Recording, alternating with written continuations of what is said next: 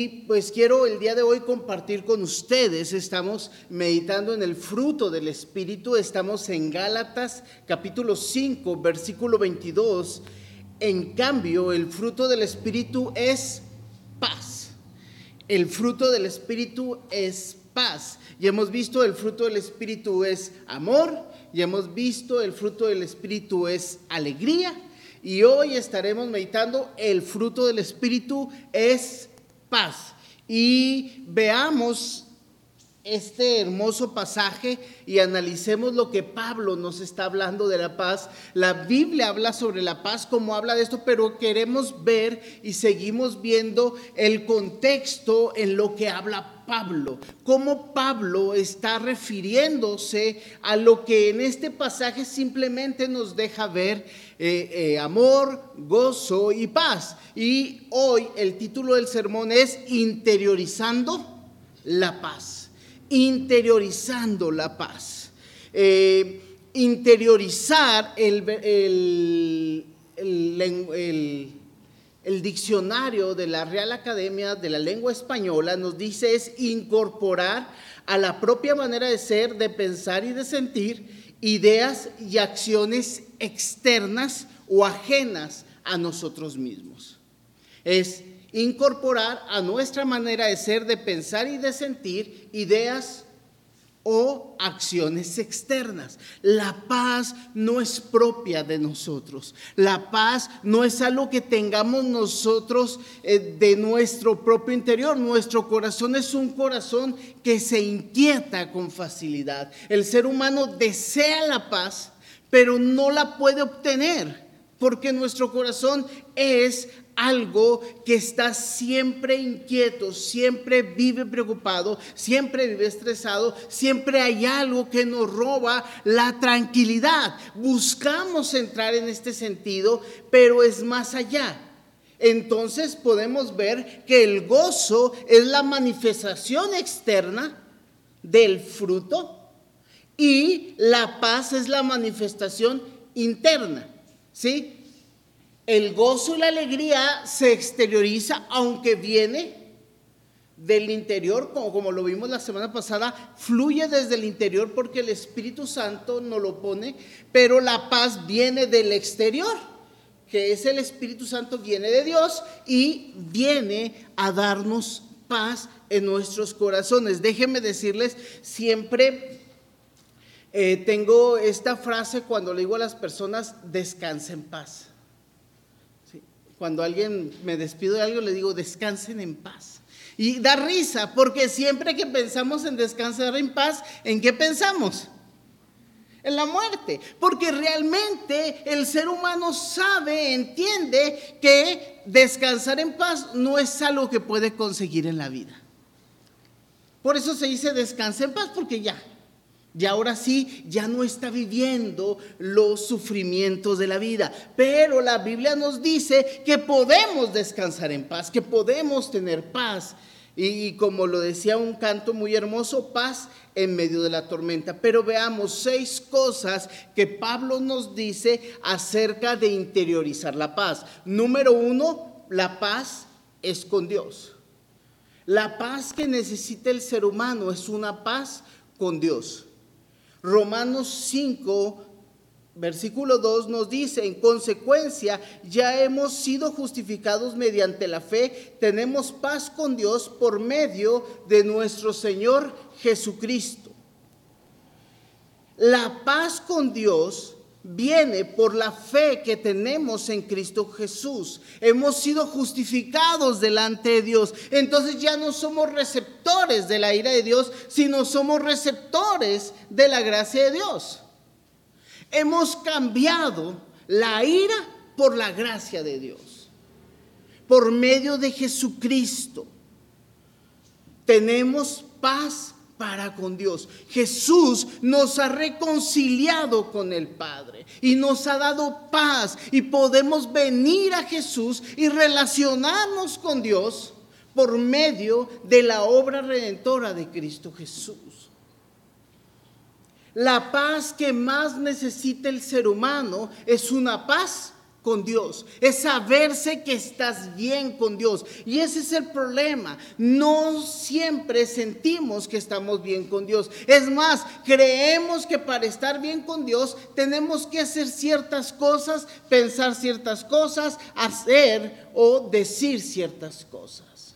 Para que Dios esté contento con nosotros y nos deje en paz. Este es el concepto primitivo que se tenía de las deidades. Aún eh, no sé si han visto las películas, eh, se maneja mucho esta, esta, este concepto. Eh, hace muchos años vi una película con Tom Hanks que se llamaba Joe contra el volcán. Y la idea es esto, echar una persona al volcán para que el volcán esté tranquilo y haya paz. Y hay veces eso pensamos que es nuestra relación con Dios. Le voy a dar esto o esto a Dios para estar qué? En paz. Y sentimos que la paz es una aparente tranquilidad, pero es ni yo te molesto, ni tú me molestas. Y ese es el concepto que tenemos de la paz con Dios. Una paz en donde ni Dios se mete con nosotros, ni nosotros nos metemos realmente con Dios. Nos mantenemos una distancia prudente de Dios. Pero la paz con Dios es una paz que llega a la intimidad, que se interrelaciona, que profundiza en la relación y que Dios invade el todo del ser humano. Es Dios inmiscuyéndose en cada aspecto de nuestras vidas. Es entrar en una relación profunda, íntima y personal con el creador del universo. Pero esa paz no nos gusta. Porque es una paz que nos conflictúa, una paz que nos invade, una paz que nos toma, nos agobia y nos lleva a donde no queremos. Pero tenemos que tener claro que la paz con Dios es una paz invasiva. Porque ese es el concepto de la paz divina. Dios tomando cada parte, cada área de nuestra vida y entrando en comunión con el ser humano. Eso es por lo que Cristo pagó. Y debemos atrevernos a vivir esta paz con Dios. Porque es el concepto de la paz que tenía los, en la antigüedad, específicamente en la cultura griega y romana, sobre todo en la cultura romana. Y era el conflicto que tenemos y el conflicto que tenía en ese momento. La paz es discernida, la paz debe entenderse. Filipenses 4:7, Pablo nos dice, Así les dará su paz, esa paz que la gente de este mundo no alcanza a comprender, pero que protege el corazón y el entendimiento de los que ya son de Cristo. Así Dios les dará su paz. ¿La paz de quién?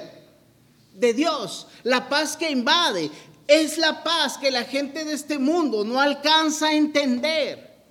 ¿Por qué? Déjenme decirles la clase de paz que el mundo entiende, la, clase de paz que el mundo entendía. Era la paz romana, que, que, en latín se parece mucho a lo que nosotros decimos es paz, pero es paz con Z y romana. Así se escribe. y en español sería paz romana. La paz romana es un periodo de tiempo que comienza antes de Cristo por el año 27 y termina por el, año 150 y tantos. Para no mentirles el número, creo que es 158 pero abarca casi 200 años la paz romana. La paz romana era ese aspecto militarizado de la sociedad donde el gobierno, las ciudades romanas tenían esta calma, donde Roma ha conquistado territorios, ha ido tras los bárbaros y ha conquistado el mundo conocido, imponiendo su gobierno, imponiendo su cultura, diciéndole, ¿quieres tener paz? Tienes que hacer las cosas como yo quiero. Y el mundo conocido tenía cierta tranquilidad porque decían, pues estamos bajo este dominio, pero este dominio nos da cierta tranquilidad. Es la paz que la gente entiende. No importa quién me gobierne, no importa quién esté sobre mí, solamente que me haga sentir tranquilo. Pero es la paz que la política da.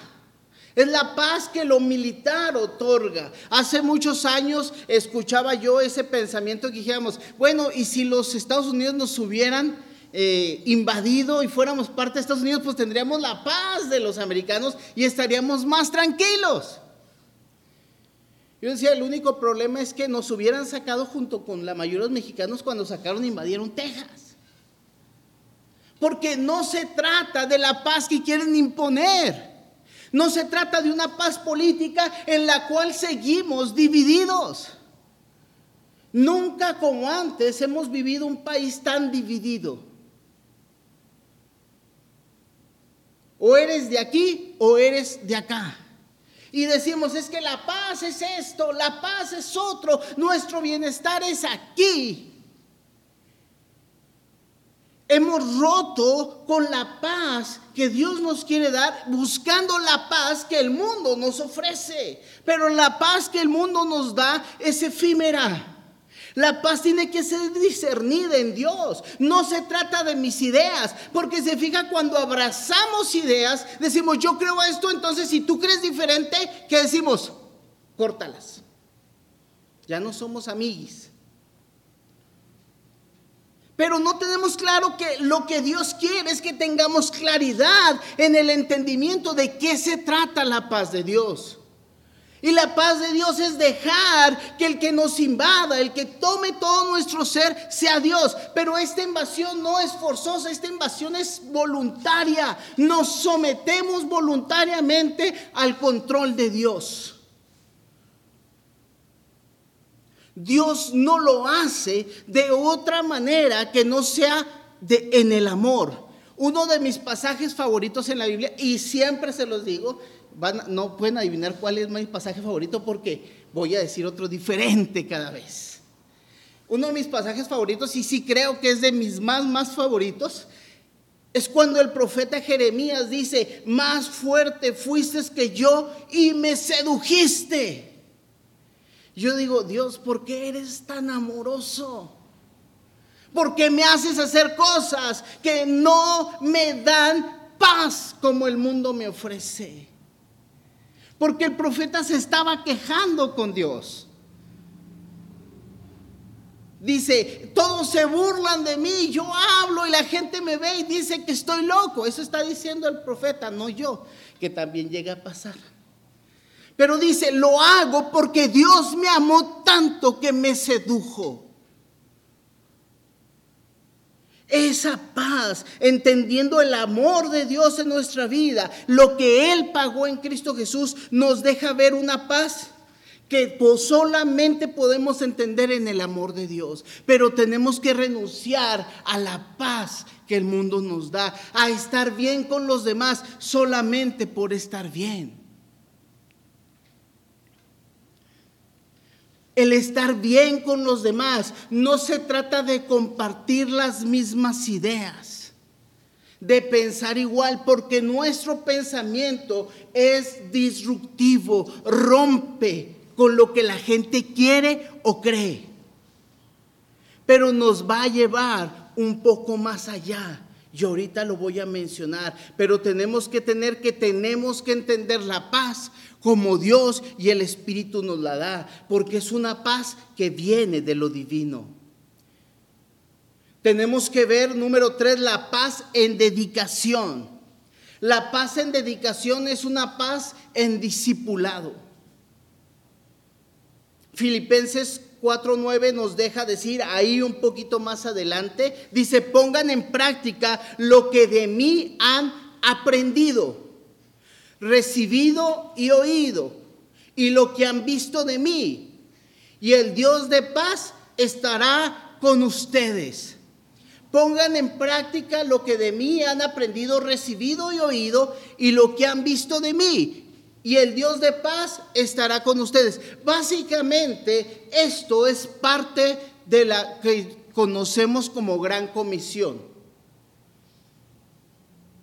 Cuando dice, Por lo tanto, id y hagan discípulos, enseñándoles todo lo que yo les he enseñado. La vida del cristiano tiene que ser una vida en discipulado, una vida de aprendizaje continuo, de estar cerca del maestro, es dedicarnos. Porque me gustan estas palabras que me topo en las escrituras. Vean la palabra, dice, pongan en práctica. Pongan en práctica lo que de mí han aprendido. Pongan en práctica. Me gusta cuando encontramos la palabra práctica, la palabra instrucción, porque son palabras que nos llevan a hacer una y otra y otra vez lo mismo. Pero no nos gusta hacer lo mismo una y otra vez. No nos gusta aprender. Una de las palabras que más me incomodan, para no decir más me molestan o más me enojan, es la frase ya sé. ¿La han oído? Ya sé. Y, preguntan algo y le digo, mira, es que es así. Ah, ya sé. si ya supieras, ya lo entenderías. Si ya supieras, lo estarías practicando. Como personas, no sé si como seres humanos, no sé si como cultura, el mexicano es, ya sé. O sea, vas a hacer cualquier cosa, ah, no, ya sé. No me traigas el instructivo, ya sé. Nos encanta echar a perder las cosas. Yo recuerdo esa serie que se llamaba Mejorando la Casa. Y, salía este hombre que se dedicaba a hacer cosas en casa y siempre las hacía mal. De hecho, mi plomero me dice eso. Señor que va y me arregla el aire o me arregla. Me dice, Aldo, ni lo intente, llámeme. Es más, la última me dijo, y si no tiene, llámeme y le doy chance. Porque cada vez que vengo, usted ya hizo algo que no debe haber hecho y lo intento porque digo, no, pues yo soy bien hombre y lo tengo que ya hacer. Pero él sabe cómo hacer las cosas. Porque tiene la experiencia, porque tiene la habilidad, porque tiene el conocimiento. Y cuando tú y yo venimos a Dios, tenemos que entender que para hacer las cosas como Dios quiere, tenemos que dejar que Él las haga en nuestra vida, pero tenemos que entender que nosotros debemos practicarlas una y otra vez. Porque es fácil que nos desanimemos. Cuando las cosas nos salen mal, decimos, híjole, mejor que las haga otro. Pero en la vida cristiana tú no puedes contratar a alguien que haga lo que tú tienes que hacer en la vida cristiana. Nadie va a poder hacer lo que tú tienes que hacer, no más que tú. Porque la salvación y la relación con Dios y el crecimiento en Cristo solamente lo puedes llevar a cabo tú. Nadie lo puede hacer por ti. Ni el esposo por la esposa, ni la esposa por el esposo, ni los padres por los hijos. Porque es un reto personal, es un reto en donde te dedicas a vivir la vida en Cristo. De hecho, el Señor lo dice claramente, Jesús lo dice claramente. El que no dejare qué? Padre, ni madre, ni hijos. Tienes que dejarlo todo. Y no se trata de votar. No se trata de despreciar, se trata de valorar menos que Dios. Pero todos queremos ser lo primero en la vida de todos los demás, ¿o no? Y tenemos que entender que tenemos un orden correcto, pero tenemos que vivir la vida en claridad de que nuestra vida debe ser dedicada a quién? A Dios. Nuestra vida debe ser consagrada a Dios.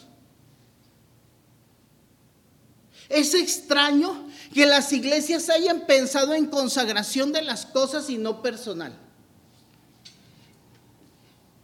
Yo recuerdo cuando era chico había guitarras en la iglesia y esas guitarras solamente se tocaban cosas de la iglesia. Eran para la iglesia, no se podían tocar para otra cosa. Dicen, no, es que está consagrada. Y yo, órale, pues que, que se toca sola o qué hace y era está consagrada. Pero conocí muchas cosas consagradas en la iglesia: pianos, sillas, bancas, lugares, espacios. pero conocí a poca gente consagrada. Porque yo sí puedo hacer cosas que no agradan a Dios, pero puedo tener cosas que son solo para Dios. ¿Por qué? Porque eso nos divide. Esto es para el mundo, esto es para Dios. Pero yo, decían cuando era chico, bailo el baile del zambito. Un pie y otro pie. Déjenme decirle una cosa. Muchas veces nosotros elegimos vivir con los dos pies en Dios. Pero básicamente la Biblia y Jesús dice que nuestros dos pies deben estar ¿dónde? En el mundo. Y usted dice, pastor, ¿qué está diciendo? Usted va a vivir en el mundo. Porque ¿dónde vive? ¿Dónde trabaja? ¿Tiene amigos que no son cristianos? ¿Conoce gente que no es cristiana? ¿Dónde tiene que estar usted? En el mundo. Sus pies tienen que estar en el mundo, pero su corazón debe ser consagrado a Dios. Hay veces nos consagramos el domingo, si es que nos consagramos el domingo. Y el resto de la semana, ¿dónde la vivimos? Sin Dios. Nuestro corazón debe estar en una búsqueda continua de Dios y pisando el mundo porque en el mundo es donde tenemos que estar. Por eso lo dijo Jesús. están en el mundo, pero no son del mundo. Básicamente somos una especie de alien. No somos de este mundo. Algunos tenemos cara de que no somos de este mundo y es verdad. Usted es de Dios, pero vive en el mundo. Por eso la paz debe ser de dependencia. La paz debe ser de dependencia. Segunda de Tesalonicenses 3:16, que el Señor de paz les conceda su paz siempre y en todas las circunstancias. El Señor sea con todos ustedes. La paz, el Señor les conceda la su paz siempre y en todas las circunstancias dependencia. Yo dependo de Dios. Déjeme decirle, yo no puedo depender de nadie más, sino que de Dios. Hace muchos años eh, escuchaba una conferencia de la hermana Susana Chow, probablemente no la conozcan. Ella es una mujer eh, china mexicana que trabajó en Pemex y tiene un montón de títulos que ni sé cuáles tiene, de tantos que tiene. Y ella nos enseña que la comida perfecta era una torta de tamal con atole de arroz. Si usted lo probara, sabría que no hay nada más delicioso en el mundo entero. Y usted decir, guácala. Pues tiene que tener corazón chilango para poderlo hacer así. Pero el chiste es esto, es que el maíz, el trigo y el arroz nos dan un tipo de cultura la cultura del arroz es la cultura asiática que es, interdependiente. ¿Sí? O sea, pueden trabajar juntos. La cultura del trigo es la cultura anglosajona, que son independientes, tú a lo tuyo, yo a lo mío. Y la cultura latinoamericana o la cultura mexicana es una cultura de dependencia una cultura paternalista. Lo hemos visto, queremos que el gobierno nos lo dé todo y nos lo resuelva todo. Pero la claridad de esto es que cuando usted tiene que entender en qué tiene que ser interdependiente, en qué tiene que ser dependiente y en qué tiene que ser independiente, usted tiene que ser independiente en su relación con Dios. Solamente su relación con Dios es única y personal. No puede relacionarse con Dios con alguien más. Usted tiene que entrar en oración en intimidad personal. Pero tiene que ser interdependiente en la iglesia. La iglesia es una comunidad interdependiente donde nos conductamos y nos apoyamos los unos a otros para continuar nuestro camino y nuestra relación con Dios y la obra que Dios tiene para con nosotros. Pero usted solamente puede ser dependiente con Dios. De la única persona que podemos depender al 100 y debemos depender al 100 es de Dios. Vidas independientes, interdependientes y dependientes, pero sabiendo dónde y cuándo. Nuestra vida con Dios es una vida dependiente. La paz que Dios me da es en dependencia de Él. Hay veces queremos que mi pareja me dé paz. ¿Sí les ha pasado? Dame paz. Y hay veces no queremos expresar nuestras emociones por no preocupar a los demás. Es que yo pierdo mi paz cuando tú no tienes paz. Eso es irreal. Mi paz solamente viene de Dios. Que mi paz me la dé la iglesia. La iglesia no da paz. La paz la da quién? Dios. Puedo ser interdependiente en mis relaciones, pudiendo saber que yo me apoyo en ti y tú te apoyas en mí, pero juntos nos apoyamos en Dios. La dependencia es una dependencia únicamente de Dios y eso lo tenemos que entender, hermanos. Pero muchos de nosotros hemos creído que la vida independiente, ah, yo dependo de Dios solo. No, no puedes depender solamente de Dios porque Dios hizo la iglesia. Hay una, interdependencia que tenemos que vivir. Y esto nos lleva al punto número 5, la paz con los demás.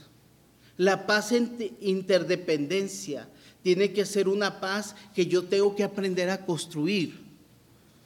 Romanos 12, 18 dice, si es posible y en cuanto dependa de ustedes, vivan en paz con todos. Este pasaje me gusta por varias cosas. Número uno, porque habla la palabra igual que práctica, viene este tipo de palabras que dice, en cuanto dependa dependa de ustedes.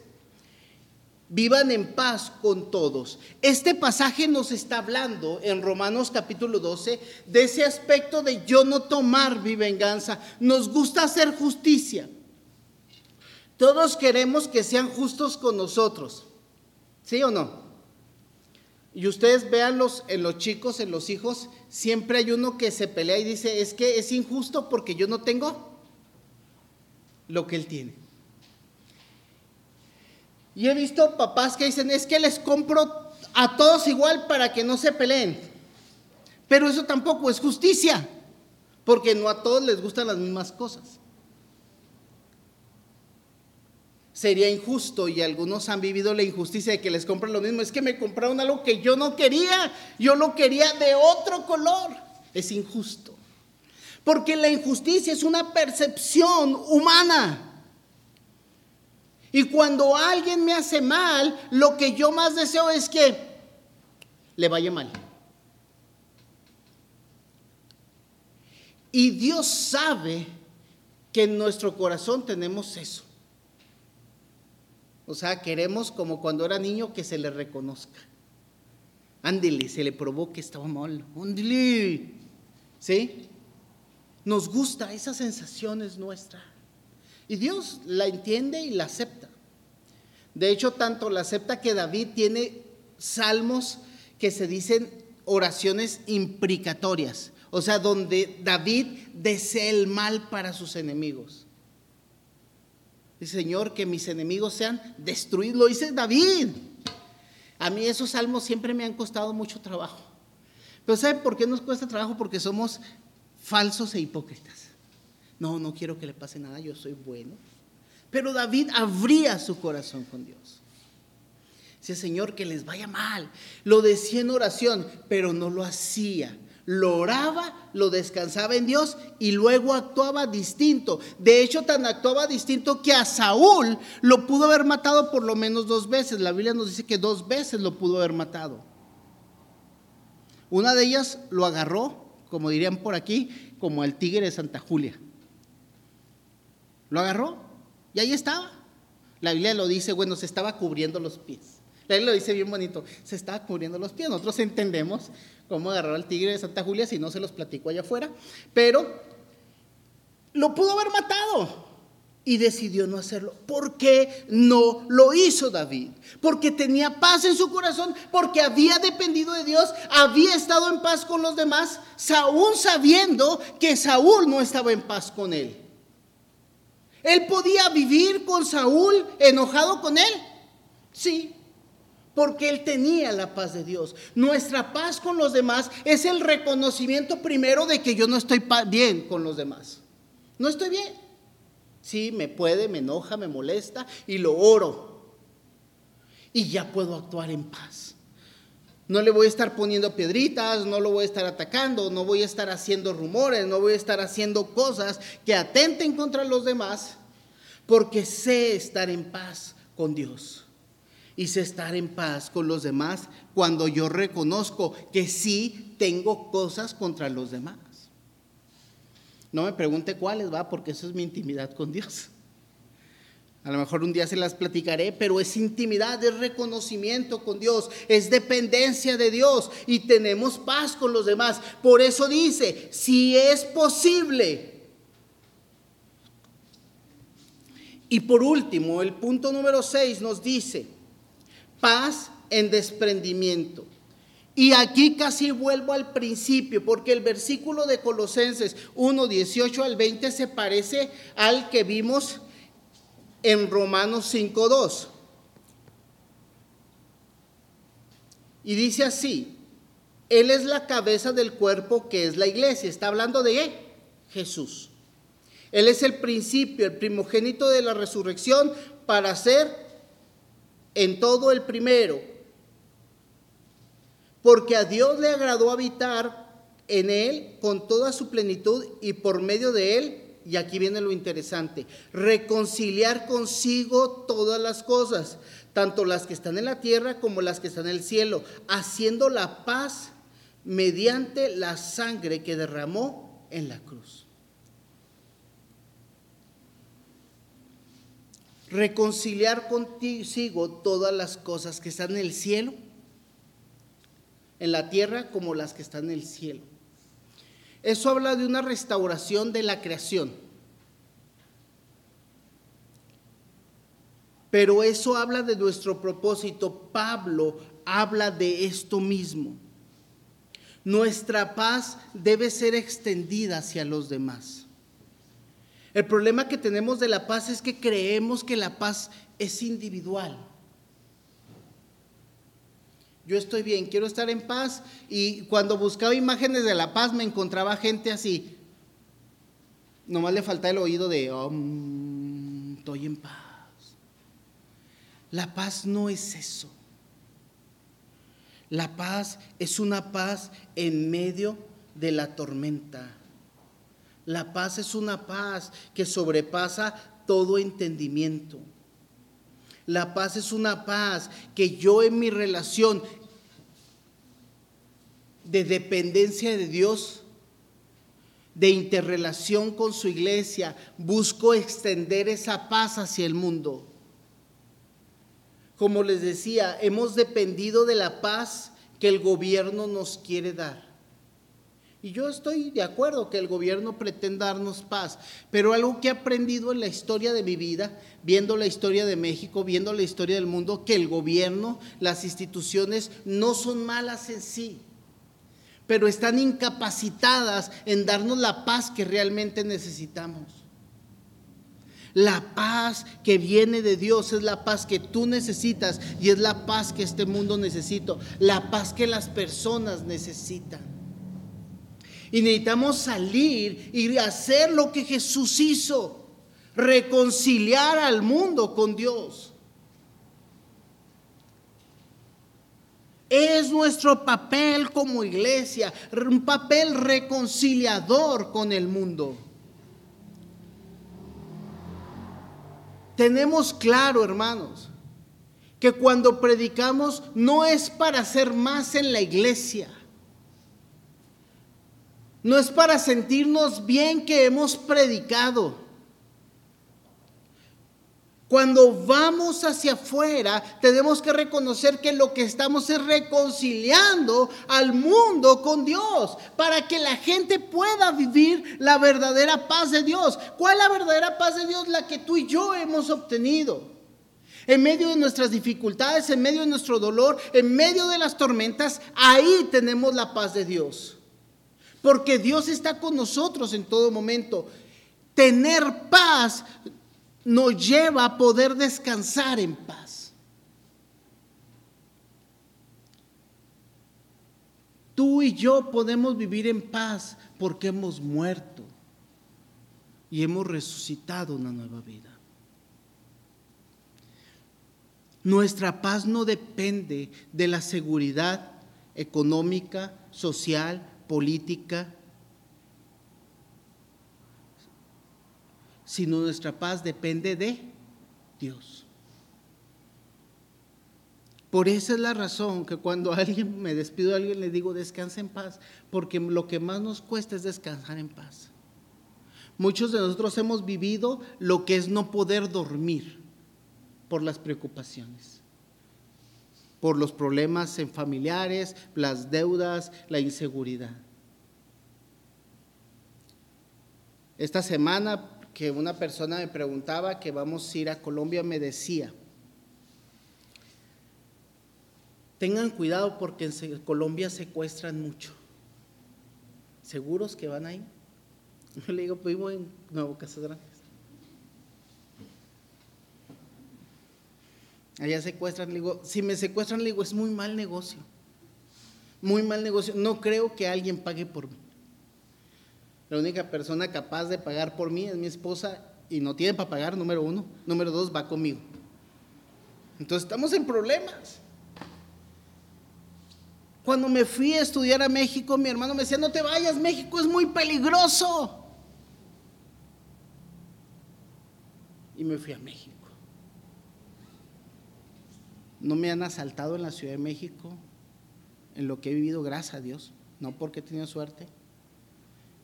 Creo en los asaltos, no me los tienen que decir, los he visto. En otras personas no me ha pasado. Cuando regresamos y primero llegamos a Juárez nos decían, no vayan para allá, Juárez es muy peligroso. Le digo, vengo a la Ciudad de México, ¿qué me puede pasar en Juárez? Cada vez que la gente nos llama aquí, nos dice, la única razón por la que la gente conoce Nuevo Casadrán de nuestros amigos es porque algo pasó. Ustedes tienen familia fuera, dicen, o amigos fuera, dicen, oigan, mataron a alguien en Juárez, estamos a tres horas. Hermanos, nuestra paz no depende de las circunstancias. He manejado por casi todo el país. Me preocupa Hemos viajado con niños, adultos. Estuvimos viajando esta semana. Siempre voy alerta, ¿eh? créame. Voy a las vivas. Cuando los chicos se separaban de mí, este viaje, los años pasados, nomás chiflo. Véngase. Se acercan a mí, pero voy vigilándolos. Yo voy al frente siempre y llevo gente atrás de mí. No se vayan delante de mí porque algo les puede pasar. Gracias a Dios nos ha pasado. No quiere decir que yo estoy en cuidado. Salgo, cierro mi casa, le digo, échale un ojo a la vecina. Vecina, échale un ojo a mi casa. Porque todo lo que tengo depende de Él. Todo lo que soy depende de Él. Me va a decir, ¿no tiene miedo que le roben? No, pues sí, no tengo ganas de que me roben. No le digo a todos, ¡eh! Me voy, aquí están mis cosas, ¿eh? No, no es que no tenga temor, es que nuestra paz tiene de qué depender de Dios y tenemos que estar alerta, hermanos. Déjenme decirle por qué. Porque nuestra paz se va en un segundo. En un segundo salimos de quicio, en un segundo nos preocupamos, en un segundo comenzamos a vivir los estragos de la inseguridad y de la presión social.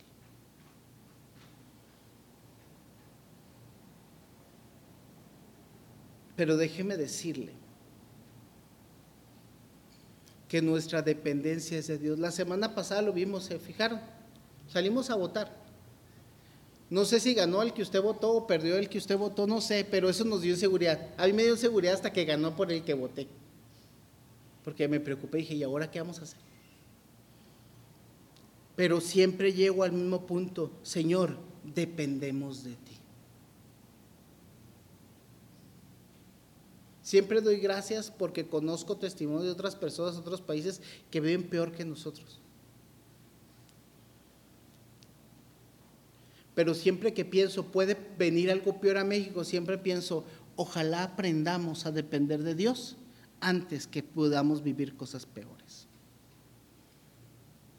Porque Pablo lo dice, Sé vivir en toda circunstancia, porque su paz no venía de las circunstancias, sino su paz venía de quién? De Dios. Hoy, hermanos, quiero que descansen en paz. Quiero que descansen en paz.